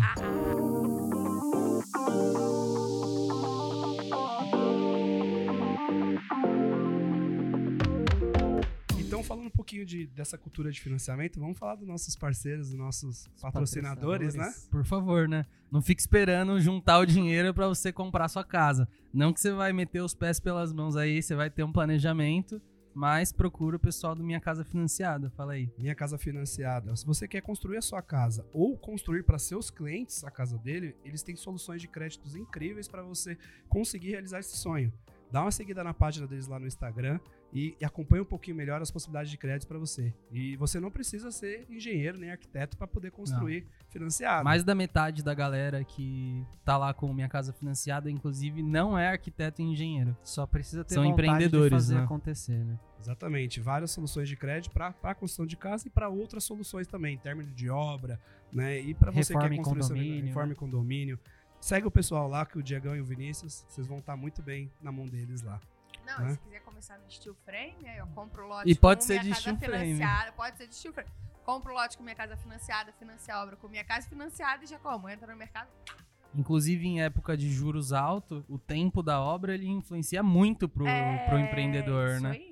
Ninguém quer correr um muito. risco de ficar dois anos aí numa obra pagando juros altos pra caramba, né? Principalmente é. se você está construindo para vender, né? É, isso aí. Não, sim. Então, eles têm soluções lá muito boas que você tem uma carência, né? Eu acho que de seis meses a Tem, um tem ano, carecendo, né? eu acho que é de seis meses. Seis meses, né? Que você tem. Então, no Steel Frame, você vai vender, você já vai começar a pagar seu financiamento quando a casa já está pronta para vender. É isso. Ó, que loucura. Nunca tinha pensado nisso. Aí, ó. Verdade. Você só botou o nome mesmo, você nem começou a pagar Você só nada. deu o nome.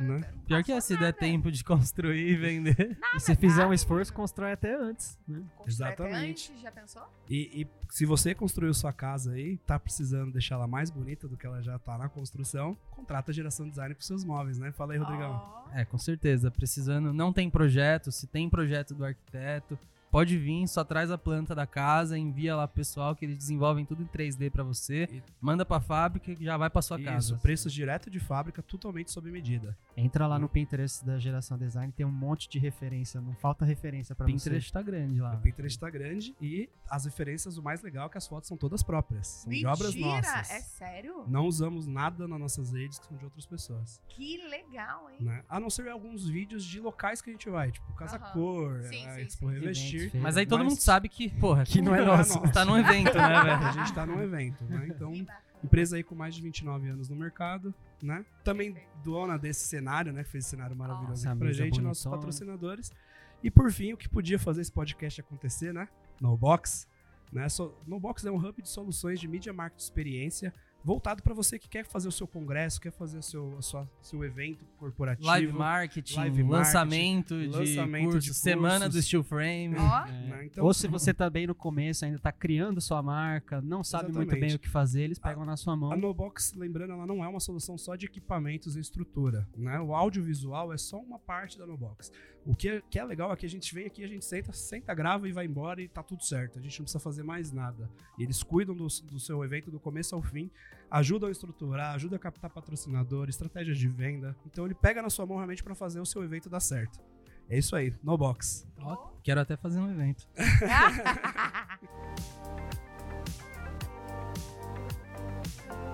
Agora vamos voltar. Helena, eu queria te perguntar um negócio interessante. Como que é ser mulher na construção civil? Fala pra gente um Mulher? pouquinho as dificuldades, se você já sofreu preconceito por, por isso, né? Conta não deve ter história. sido fácil, né? Você falou aí que fez fácil. uma obra liderando 240 homens, como é que é? É, mas a? Helena também não parece ser qualquer mulher, não. Eu acho que ela não baixa a cabeça pra qualquer um. Então, pra ela pode ter sido diferente também. Conta, pra Conta gente um aí pouquinho, como é compartilha foi. pro pessoal. É. É, primeiro é verdade, viu? Que o Rodrigo falou. Não tem tanta mulher peituda, não. Eu posso dizer que peituda. eu sempre. Eu sempre. O que que acontece? Eu sempre tirei muito como referência minha mãe, né? Minha mãe, ela sempre trabalhou com obra. E eu via muito ela, né? Eu via como a postura dela, como é que ela era, né? Então, quando eu comecei a trabalhar com obra, eu me espelhei muito, né? E algumas coisas que ela sempre trouxe pra mim que deram muito certo, né? Primeira coisa, as pessoas falam peão só funciona xingando, não é isso? Peão Uhum. é no grito. Cara, isso não é verdade. Primeira coisa que eu entendi na minha vida e que ela me passou é seja extremamente gentil, educada e humilde. Porque eles são a sua equipe, eles estão do seu lado.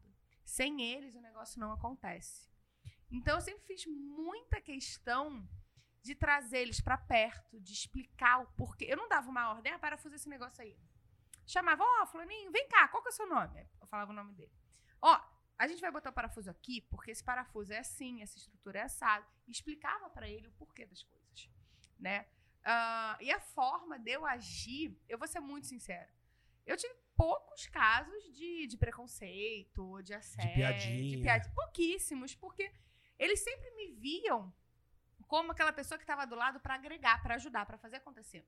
Uhum. Eu não era chefe, eu era a companheira deles. Eu era. E antes de existir esses negócios de empreendedorismo e, e gestão, eu sem querer era. Sabe aquela história do chefe que grita e do líder que direciona? Eu sem querer já fazia esse papel de líder. Uhum. E sempre foi muito legal, porque é o contrário, eles me protegiam. Eles me viam chateada, eles, eles ficavam nervosos, do tipo, cara, eu não tô trabalhando direito e a Helena tá chateada. Eles assumiam isso pra eles. Mas isso deve ter muito de você ensinar o cara, né? Tipo, explicar. é. Porque quando aí. você ensina algo pra pessoa, é outra relação É, que fica, Eu sempre parece, falei isso pra né? minha equipe. Você quer ganhar um respeito de um liderado, é mostrar que você tem o conhecimento do que você tá fazendo. É isso aí. E eu Porque senão muito- você não tem o respeito. Não tem. Eu sempre fiz muita questão. E eu sempre falei, gente, eu aprendi isso lá fora. Vamos testar e ver se funciona no Brasil? Que é uma coisa. Uma coisa é o profissional dos Estados Unidos. Gente, o profissional americano, o cara é uma máquina. O cara produzindo, ele não para pra respirar. É um negócio louco. É diferente do profissional brasileiro. O brasileiro não tá acostumado. Tira hora de almoço. O brasileiro ele Tem- descansa e para pra É. trabalhar. E agora tem horáriozinho do Instagram do meme. Tem o horáriozinho do Instagram. Então é diferente do brasileiro. Então, eu sempre entendi que eu tinha. Eu, eu sempre, sempre ficava na minha cabeça como é que eu vou trazer essa realidade dos Estados Unidos, da Nova Zelândia, pro Brasil. Eu sempre ficava com isso. E eu entendia que se eu queria trazer, eu tinha que ter a minha equipe próxima de mim. Né? Ah, então, eu sempre trouxe eles muito pra perto. Foi uma estratégia que eu trouxe, tá? E eu vou ser sincera, quando eu escutava alguma coisa que não me agradava, nunca foi da minha equipe que trabalhava comigo. Foram de outras pessoas da obra. Por exemplo, teve uma vez que eu estava numa obra, eu não esqueço, foi aqui em São Paulo, a gente fazendo uma expansão no aeroporto de Guarulhos. Aí tinha um cara que foi mexer nas nossas estruturas de aço e tananã. Eu fui- e o cara tava sozinho, porque tava atrapalhando pra ele se movimentar, né? Tava no meio do caminho dele na obra. Eu falei, cara, segura um pouquinho que minha equipe tá vindo, ele vai te ajudar a pegar. Não pega sozinho, porque você não vai aguentar. Aí o cara virou assim: Eu acho que é você que não me aguenta. Eu falei: O quê? ah, velho, pelo Pra amor de Deus, né? Pra- na hora, eu, eu não, eu não vou brigar. Eu virei as costas e fui embora. Aí eu procurei o mestre geral da obra. Falei, mestre, é o seguinte: tá vendo aquele cara ali falou isso e isso? Eu quero ele fora da obra. Não, eu quero ele fora, porque senão eu tô saindo. E minha equipe inteira. É isso que a gente vai fazer. E o cara, no mesmo dia, foi. Então, o que que acontece? Primeiro, a gente não tem que tolerar, mas a gente tem que brigar, espernear? Não. Eu não vou brigar com homem, eu tô fora, gente. Eu não sou mais forte que o homem, eu não sou maior que o homem. Não, eu não vou medir esforço nem nada. Eu vou bater boca com um cara desse? Nunca na vida. Sim. Uhum. Eu vou fazer o quê? Vou procurar quem tem autoridade sobre ele, quem tem. E vou tirar ele.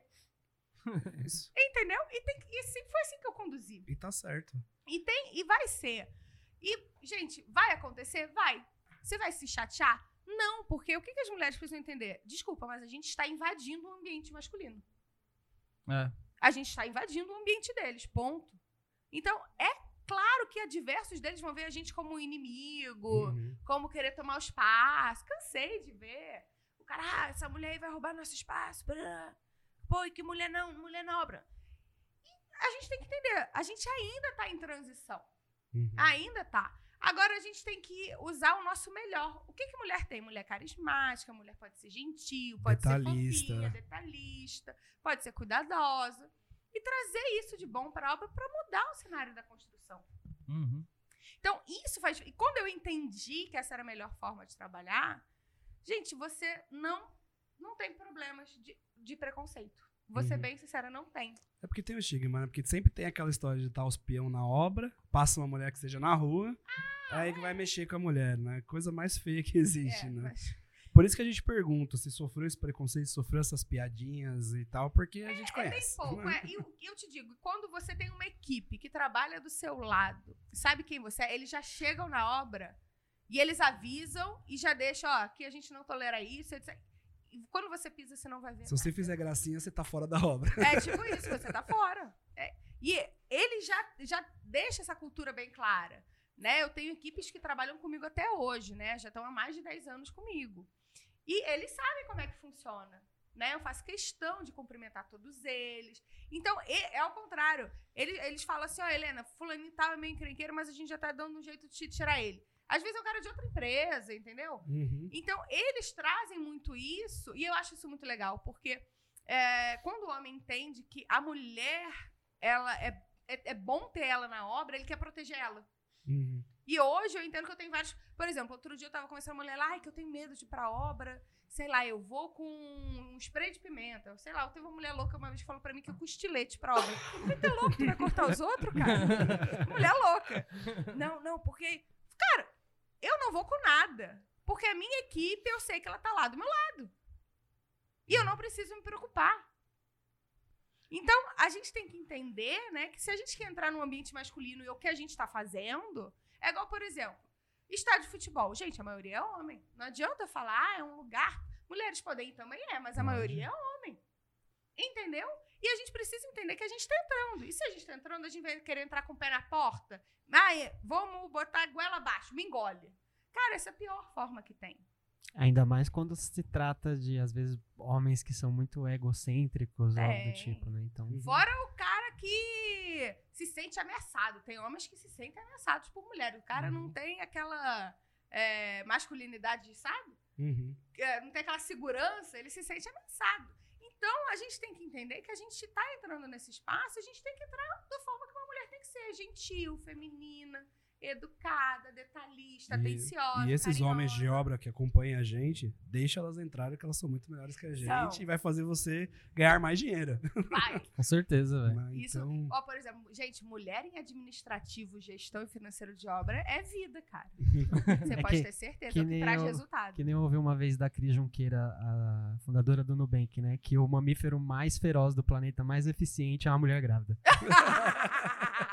Pode ter certeza. Ninguém segura, velho. Ninguém segura. segura. Se ela quiser um doce de abóbora com manteiga às 5 horas da manhã, você tem que arrumar, velho. Senão você tá com um problema grande. Não é não? Mas é, é algo que eu gosto. Eu, eu, até gosto de ser mulher em obra, porque quebra. Quando, quando eu falo que eu sou mulher e trabalho com chifre, o povo já olha, cara, que mulher louca é essa? É, tipo, é diferente essa pessoa. É diferente, é diferente, é diferente. Mas deixa eu te perguntar, você tem hoje a sua página, Dama do Gesso, que você Sim. lá tem a maior foco em conteúdo educativo de steel frame mesmo. Sim, exatamente. Tem, tem, outras empresas também. Tem. O que que acontece, né? O que que eu entendi quando eu me desvinculei da minha família? Porque eu cheguei a me desvincular. A empresa de obra da minha família eu encerrei. Você falou assim, ó, tô indo embora, tô me. Não, não. Houve um encerramento. Você eu demitiu tinha... seu pai e sua mãe. não, eu tinha mais de 1.200 pessoas trabalhando comigo. Eu, tinha... eu fui parando aos clientes. Ah, tem negócio. Não, a gente não vai mais fazer a obra. Etc. E vinham muitos negócios pra gente. Mas o que, que eu comecei a fazer com a Dama do Gesso? E foi uma movimentação estratégica que demorou alguns anos, tá? Eu vou ser bem sincera. Uh, até um ano atrás eu estava com, com, com as obras e finalizando, né? Então, houve, uh, uh, houve essa movimentação do que que eu faço hoje. Né? Co como é que hoje a Helena vive? Ela vive só de treinamento da Dama do Gesso? Não. A gente tem, eu tenho a minha fábrica de steel frame com a máquina de steel frame, né? eu tenho lá as máquinas. E o que, que eu entendi? Para eu crescer, eu precisava de parcerias estratégicas. E quem não melhor do que os meus próprios alunos, que são empresários, construtores que têm sucesso, uhum. né? Então a gente fez uma movimentação, eu criei parcerias com diversas empresas. Eu criei com parcerias com empresas de placa, por exemplo, é a Placo, é a Brasilite, é a parceria com a Isover, que faz isolamento termoacústico. Né? Criei uma parceria fortíssima, inclusive fechei exclusividade da minha fábrica com a Steel F Design. A Steel F Design foi uma empresa porque na fábrica eu precisava de um departamento de engenharia para fazer os projetos uhum. e precisava de um departamento comercial para fazer as vendas. Cara, isso não tem nada a ver com fábrica. Eu amo fábrica. Eu sei que vocês não gostam de fábrica. Não, eu, eu amo fábrica eu ele abandonou ele, a fábrica. Ele não, não gosta. Eu ele é do marketing. Pois é, eu, eu não tenho nada a ver com engenharia de produção, mas eu amo fábrica. A gente trabalhar vivo, na fábrica é vivo, é vida. A gente vive da indústria. Pois, eu amo. Gente, vai trabalhar na obra versus trabalhar na indústria. Gente, indústria é vida.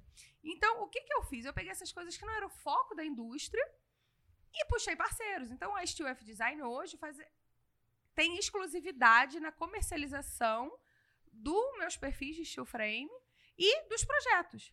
Então, por exemplo, todos os projetos que chegam na Dama, o que, que, eu, o que, que eu faço? Porque a Dama traz muito negócio. Uhum. A Steel F Design atende, vende os projetos, depois vende os meus perfis. Aí eu tenho parceiros, né?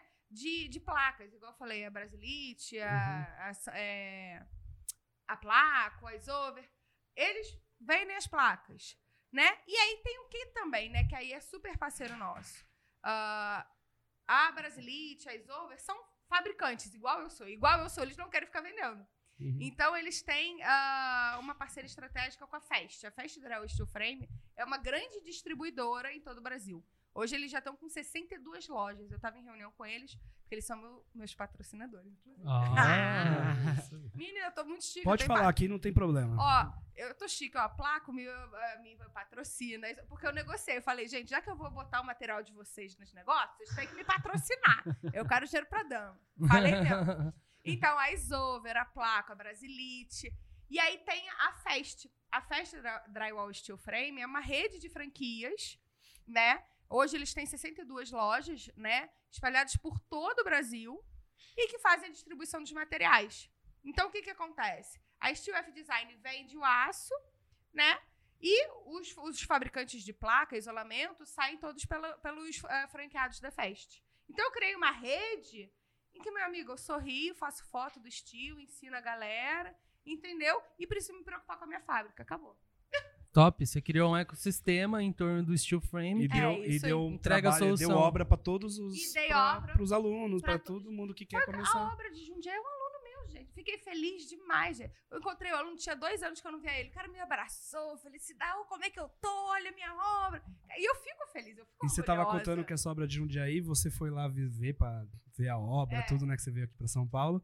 E aí o cara que tá construindo é seu aluno e É. o cliente da casa é seu aluno também. É, o meu aluno também. E é muito. Tem gente que não vai achar muita coisa, mas, por exemplo, a STF Design, ela só esse ano, com as indicações da, da Dama, vendeu 26 obras Caraca, em todo o Brasil. Eu, eu acho muita coisa. Uma é muita empresa. coisa. E ela é uma empresa que não faz marketing. Como ela me patrocina, né? Ela é parceira minha. é, ela não faz marketing, ela deixou fazer o marketing. eu já Tá falei pra certo. eles que eles têm que. Não, tem que mudar, eles têm que fazer marketing. Não, Não, não, tem que fazer marketing, mas Eu tem que fazer as parcerias também. Eles, né? Aí eu tava falando. Aí Passa o contato da Nobox para eles que Pois eles. é, já pensou? Eles, ela ainda bota a casa com o móvel? Ó só. Sim. Pô, Tem a casa com móvel e a Nobox para fazer o marketing. verdade, a Nobox pra fazer mais. Mas eu tava falando isso pra eles. Então, o que que acontece? Eu criei um ecossistema em que antes ficava tudo em mim e agora não. Eu tenho pessoas estratégicas. Então, é um ecossistema, cara, autossustentável. Você não tem Uhum. noção. Eu não me preocupo com mais nada. Lógico, o que que me preocupa? Eu dou consultoria na parte de projeto, eu dou consultoria em algumas obras, em que eu ajudo no acompanhamento e etc. Eu dou minhas consultorias. Mas é 10 vezes melhor do que trabalhar de domingo a domingo, de 6 às 10 da noite. É porque você precisou, acho que você precisou passar por isso para você sentir essa necessidade, criar o treinamento para treinar outras pessoas para chegar até esse momento. É isso aí. É, Porque, mas você- também... porque também, ah, se você fizesse isso no passado, não ia ter quem fizesse, porque quem que ensina? Né? Então você foi trabalhando, acho que as, foi- as coisas foram acontecendo na sua vida para até chegar esse momento e foi muito de você estar incomodada com a situação e querer mudar a sua realidade. E hoje o meu incômodo é outro. É tipo assim, vamos acabar com a alvenaria. Tipo assim, nosso grande vilão. Eu não quero ver mais cimento. Tá certo. Viva a cola e o parafuso. É tipo isso. E hoje, qualquer pessoa que chama você no Instagram, tipo, você já quer construir uma casa em qualquer lugar do Brasil em steel frame, você consegue direcionar a pessoa. Cara, é tipo assim. A gente tem um. Eu tenho um aluno em Rondônia e que o cara comprou a franquia da Fest. Rondônia, gente. Falei, gente, mas você vai botar steel... Não, vou botar steel frame aqui em Rondônia, vambora. Falei, isso aí. então é tipo assim, é em todo o Brasil. É, é E impressionante. o mais legal por ser inovador, a pessoa agarra e fala, não, vou fazer Agarra, é acontecer, isso né? E eu, eu deixo bem claro, gente, não vai ser fácil. Você mudar a mentalidade das pessoas é difícil. Eu falo que se fosse fácil mudar, era todo mundo magro, fitness, saudável e médico ia morrer falido, que não, as pessoas não iam ficar doentes. Mas mudar é difícil, né? Sim, sim. É complicado. E o cara que nunca construiu uma casa de steel frame e vai vender a primeira casa de steel frame num lugar que todo mundo tem preconceito com isso. O que, que você recomenda pro cara? Ele vai ter que estudar muito sobre o sistema. O que, que é legal? Dá pra vender? Dá. Mas você não pode gaguejar em nenhum momento na argumentação. E você tem que jogar limpo. Olha, eu nunca eu construí, tá? Nesse sistema. Mas eu estou estudando muito, eu estou com todo o embasamento, eu me preparei. E quando você mostra para a pessoa, quando você tem os termos técnicos certo, quando você tem a resposta para os argumentos, cara, vai convencer. Que é tudo uma questão de raciocínio mesmo, né? Investimento, o contexto da obra, o tempo, o prazo Exatamente. investimento. E segurança, a pessoa se sente segura. Quando você mostra que você tem domínio sobre o sistema, ela tem segurança. É diferente.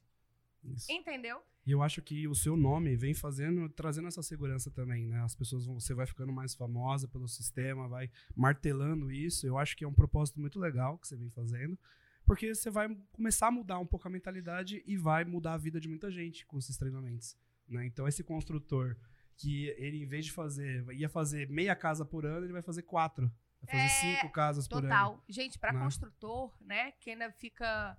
que trabalha, eu não vejo sentido.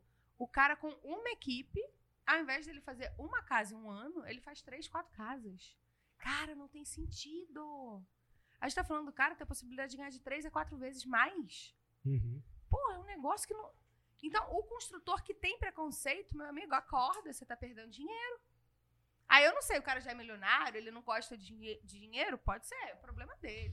Não, mas aí você fala com muitos dos caras, alguns engenheiros que constroem assim, você fala, não, mas eu tenho meus métodos que é rápido também. É, Tem muitos que falam isso, né? Bota Não, a 20 gente tem muito- a cabeça gente na tem muito-. A gente tem muito, muito conhecimento, a gente faz de um outro jeito que a maioria não faz. É, tem, eu já tem. conversei com alguns que me falaram isso. E eu falo, tá bom. Não, tem gente Porque eu não venho do T-Firm, então eu não tenho muito mais o que que posso falar. argumentar. Tem, tem gente que eu não gasto tempo e discuto. Não, tem há pouco tempo atrás, uma cliente que eu juro pra você, eu fiz um atendimento, eu expliquei, e no final a mulher, não, mas. Aí ela puxava mais um, aí eu tinha, é mais um. Ela, "Ah, não, tem que pensar. Mas tem gente que não vai conseguir aceitar, é difícil. Uhum, Para as pessoas sair do padrão é difícil, gente. Mudar é difícil, não é fácil. sim. E pra fazer uma casa de steel frame ali, até quantos andares é possível fazer essa estrutura? Então é Dá pra muito fazer legal. prédio? Vai depender do cálculo estrutural. Tem gente. Existe falácias no mercado, né? Tem gente, ah, não, pode até três, pode até quatro, pode até cinco. Mas o que manda é o cálculo estrutural. O cara tem que ser um bom calculista. Se ele conseguir fazer um prédio de 20 andares, ele vai fazer um prédio de 20 andares. Mas normalmente, tá? Falando assim de forma prática, ah, cinco, seis andares você faz todo em steel frame. Mais que isso, aí você tem que come- começar a trabalhar com aço pesado, um sistema misto Uhum. tá?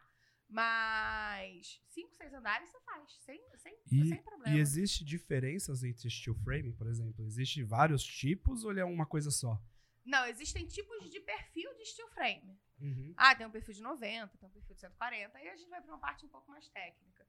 Mas ah, o, o o bom engenheiro, arquiteto, o bom projetista que domina o cálculo estrutural, ele vai te dizer qual perfil, qual aço você usa, ele vai dar todo o direcionamento, entendeu? Isso é muito importante, isso é uma coisa que ainda falta no mercado.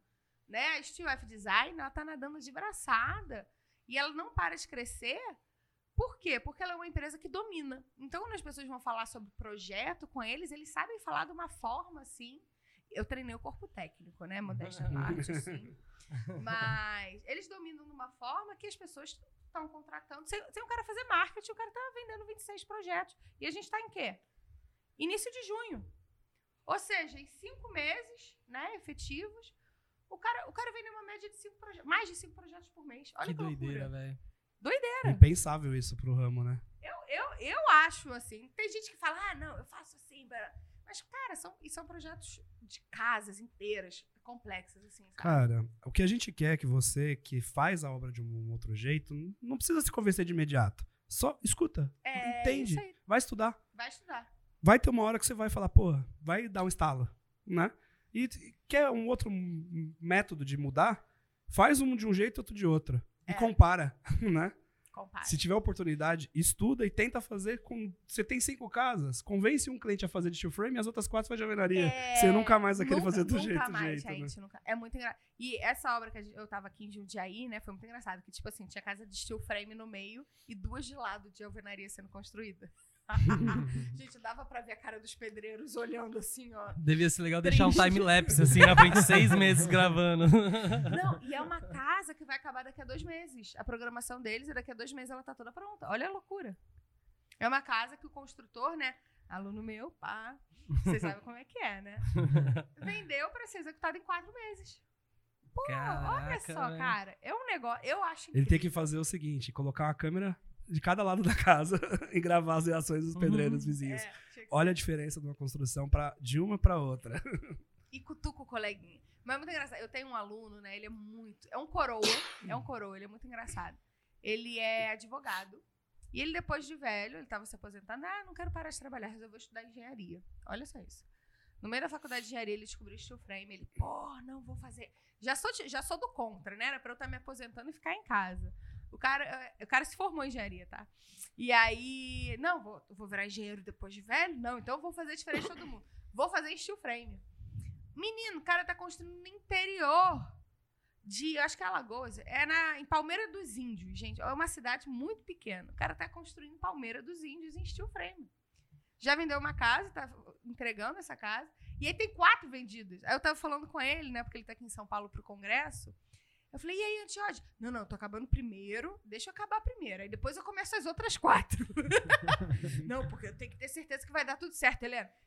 Entendeu? Ele fala, não, eu tô começando, tem que fazer tudo certo. Então eu acho muito legal, porque não tem idade, não tem limite. O cara tá lá no interior, né? Construindo, Nordeste. E a logística é muito mais simples, né? Cara, pois é. Não, olha só que interessante. O steel frame, muitas vezes, você carrega toda a casa em um caminhão. Hum? Um caminhão. Eu vi a cara dele ali.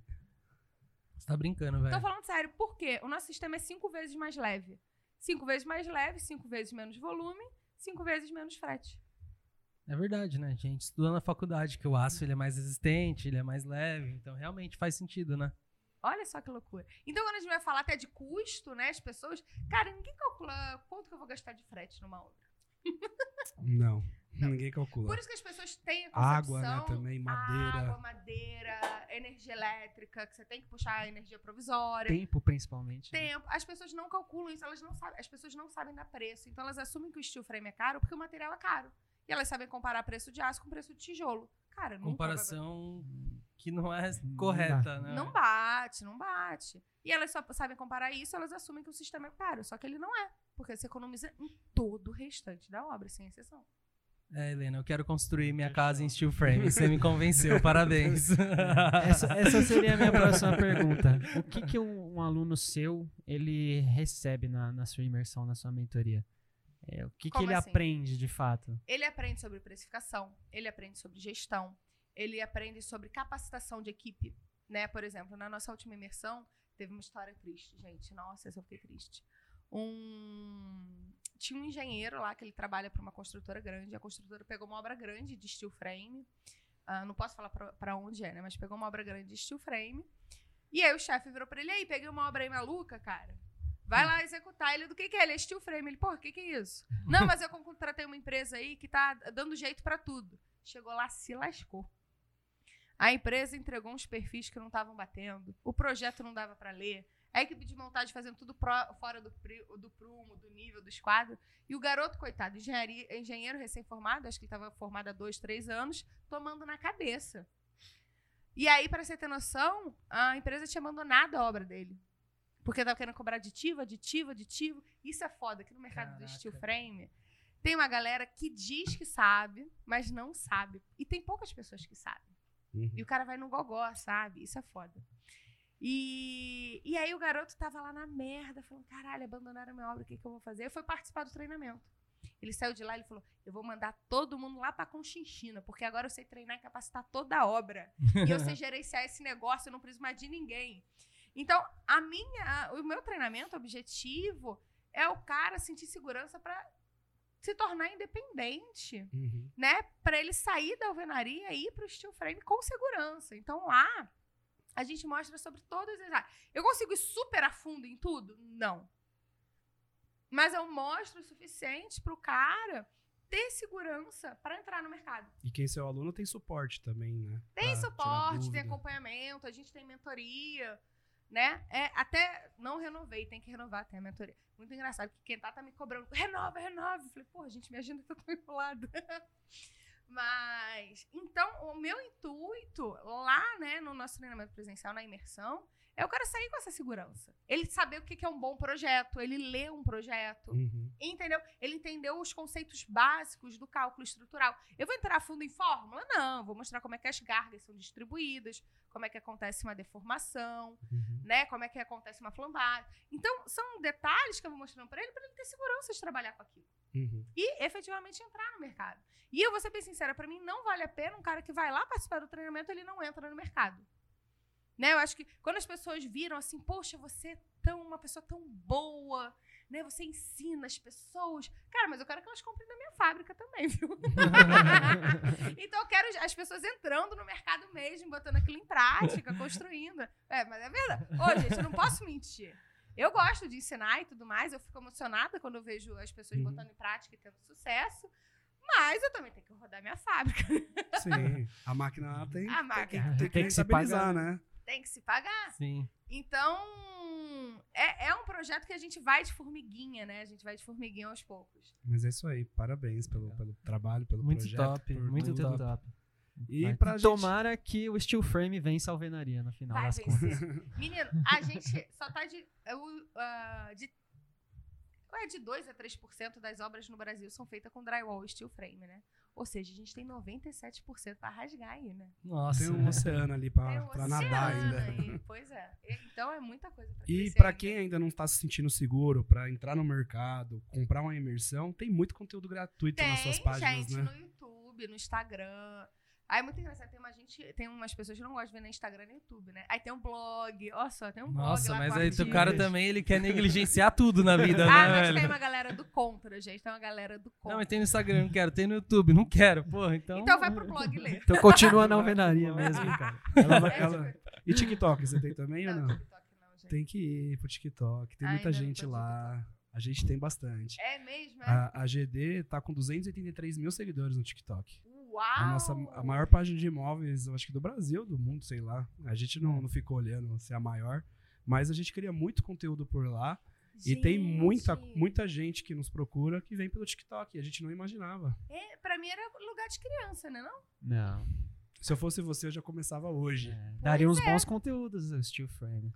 Ô, Fiquei ia deixar o bolada pessoal de cara. De Mas cara. tem que dançar? Eu fico bolada que tem Não. que dançar. Você né? pode colocar ódio, os pedreiros pra dançar, apertando parafuso. Pode ser, porque quando as meninas viram assim, bota a mãozinha pra a gente nunca postou uma dança até hoje. A gente nunca postou uma Ah, dança. eu vou, eu vou botar minha menina do marketing pra falar Não. com você, Você, não é pode- você tem. Pega o conteúdo de Reels que você faz com conteúdo e bota no Não, TikTok pra que elas também. me botando pra dançar, eu fico puta com essa história. eu não gosto disso, não. Mas não me bota pra Vamos lá. dançar, velho. não não me faz. bota- Ô, eu me sinto um cara de palhaço, gente. É sério. Dá uma procuradinha na gente lá depois, dá pra, dá pra dar uma inspirada nos conteúdos. É, mas eu acho que eu vou botar mesmo. Olha, não tem, não é tanta criança assim. As crianças, os adolescentes, eles começam a rede, é Hum. o que faz, né? É os early adopters, né? Que é os primeiros Adopters. a entrar, né? Eu não sabia Então- disso, não. Como é que é isso? Pensa que as, se você São os achava primeiros que, a, é. a- É, como é que os é? jovens, Early adopter, é early isso? ad- Early adopter- adopters. adopters. Adopters. ah, Isso, então eles são os primeiros a entrar e validar a rede. Olha. Depois os adultos começam a entrar. Tem Sim. muita gente. É, Que quem é mais adepto à tecnologia e quem é mais jovem geralmente testa as inovações primeiro, né? É. E aí depois é igual o Facebook. né? Antes e o povo era. de obra também, viu, gente? É. Agora é engraçado que o povo de obra fica no Facebook e no TikTok. Eles pularam o Instagram, eu morro de rir disso. Eu Então. não sei o que que houve. Então, é- talvez é uma boa ferramenta aí pra você continuar disseminando mais ainda os Steel Boa. São as crianças que vão te ajudar a disseminar o Steel É. Já Frame no pensou? Brasil. Eu ô penso- mãe, ô mãe. Eu- quando a gente fala o TikTok, o pessoal fala assim pra criança, eu falava assim, mas as crianças daqui 20 anos vão comprar móveis.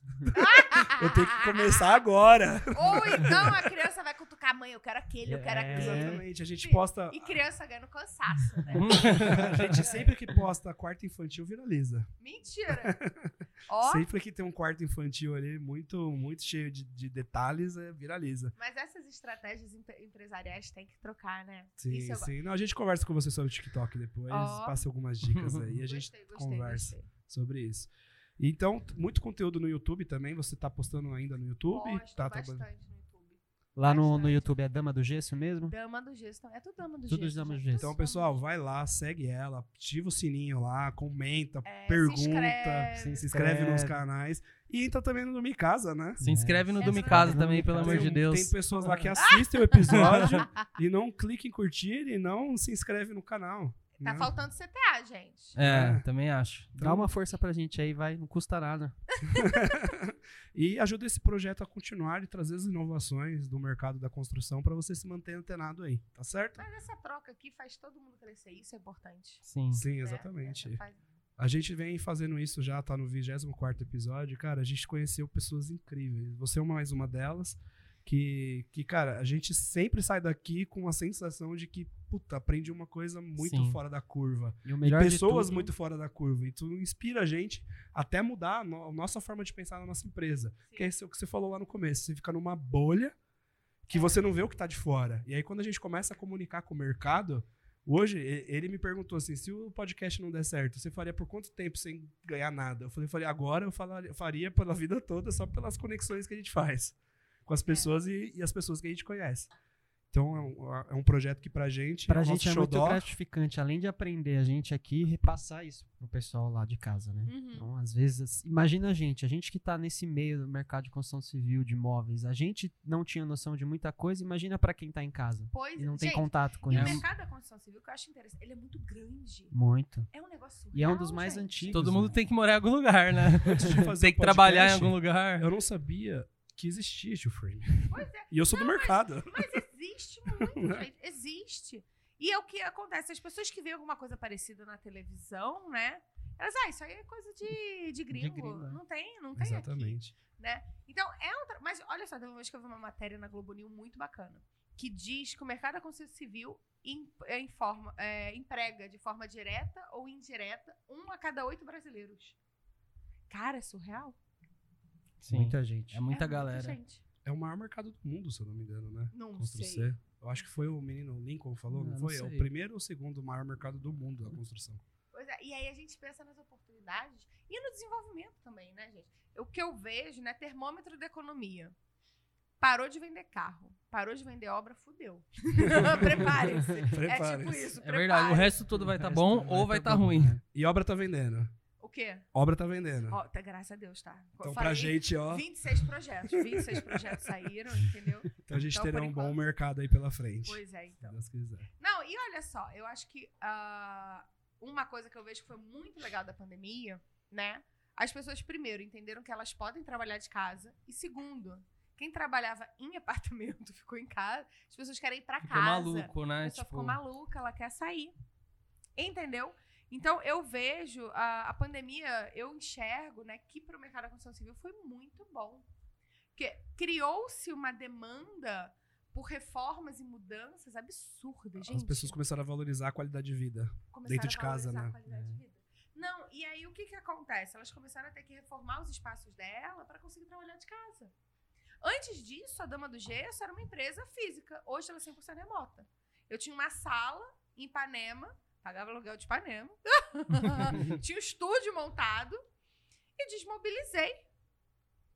Desmobilizei, porque eu vi que as pessoas da minha equipe estavam muito mais felizes trabalhando de casa do que elas estavam ah, que elas estavam trabalhando do escritório, tendo que todo dia pegar ônibus, metrô, trem, que seja, para conseguir chegar no trabalho.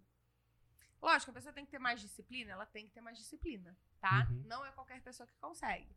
Mas, para a pessoa que tem disciplina e consegue trabalhar de casa, gente, não tem preço. Não tem preço. Ah, eu tenho uma assistente administrativa financeira que ela trabalha comigo há 13 anos. Olha que loucura. Desde a época de obra. Ela fa- é sério, ela já trabalhava em obra comigo, né? Fazendo administrativo financeiro de obra, cuidando folha de equipe, compra de material. Ela já passou por todas, compras, suprimentos, logística, por tudo. Acho que essa ela não foi pra montagem. e aí, eu- quando eu vim, eu, eu foquei só na dama, eu falei, Rosa, vamos comigo. Ela veio. E aí foi muito engraçado que eu, brinquei, que eu brinquei com ela. Ô, Rosa, vamos montar a sala lá em Ipanema de novo? De jeito nenhum, peço demissão agora. Sem pensar duas vezes. Mas foi interessante porque, até pra minha empresa, quando a gente se tornou remoto, eu, por exemplo, hoje eu moro em Salvador, na Bahia. Eu amo. Gente, eu amo praia. Eu não sei como é que vocês moram aqui. eu fico triste. Ah, mas a praia tá a 50 minutos daqui. É 50. Eu, tipo assim, Não é a mesma praia. é Salvador. é, Eu é. estou a 300 metros. Nesse Ah. nível. É foda. É. É. Eu vou à praia a semana, porque final de semana tá muito cheio. Né? Olha só, velho. Desculpa. eu nunca vou. Eu vou pra praia porque eu tenho clientes no litoral. Ó, viu? Porque senão também é muito difícil. Mas, então até me deu liberdade. Hoje a Dama, eu tenho gente trabalhando aqui em São Paulo, eu tenho gente trabalhando em Minas, eu tenho gente trabalhando em Brasília, eu tenho gente trabalhando no Rio, eu tenho gente trabalhando na Bahia. Então, eu entendi, tá, que a gente consegue crescer de uma forma muito mais saudável. E diversas outras empresas também, Uhum. né? Eu acho isso interessante. E aí veio a construção para quê? Né? Olha qual é o legal da construção. O pessoal precisava montar a área de trabalho deles em casa. Eles precisavam se estruturar. Pô, eu não sei vocês, mas vocês devem. Eu vi muita gente vendendo coisa de escritório. Porra, Home office a gente fez muito. Surreal. Pô. Ah, na minha casa tem uma bancada em L lá que eu juro pra você, às vezes eu não entendo como é que eu ocupo todo aquele espaço. Mas as pessoas tiveram que formular muita coisa, Sim. né? Então, ah, a pandemia, pra quem soube enxergar, foi uma janela de oportunidade muito grande. Foi. Sim. Pra gente foi também. Mas tem que ter essa sacada, tem que ter esse feeling, né? É isso aí. Que papo hoje, hein? Muito Nossa, top, velho. Eu quero construir em steel frame. Pelo tô- menos começar com a minha casa. Vambora, pelo menos a minha. Ó, Eu você também- pega um financiamento, moleza. Já conhece os caras aqui. Eu já tá conheço. moscando. Já viu? Conheço. Ó, gente, metade dos alunos da Dama vão para minha casa financiada. É sério, eu faço campanha, gente. Não tem por que o cara tirar dinheiro do Não. bolso dele, da ca- do caixa da empresa dele pra investir. Não tem, não. Pelo amor de Deus, gente. Bom empresário sabe que caixa é tudo. Uhum. Você tem aquele dinheiro lá guardado, deixa. Você nunca sabe o dia de amanhã. É verdade. É Isso aí.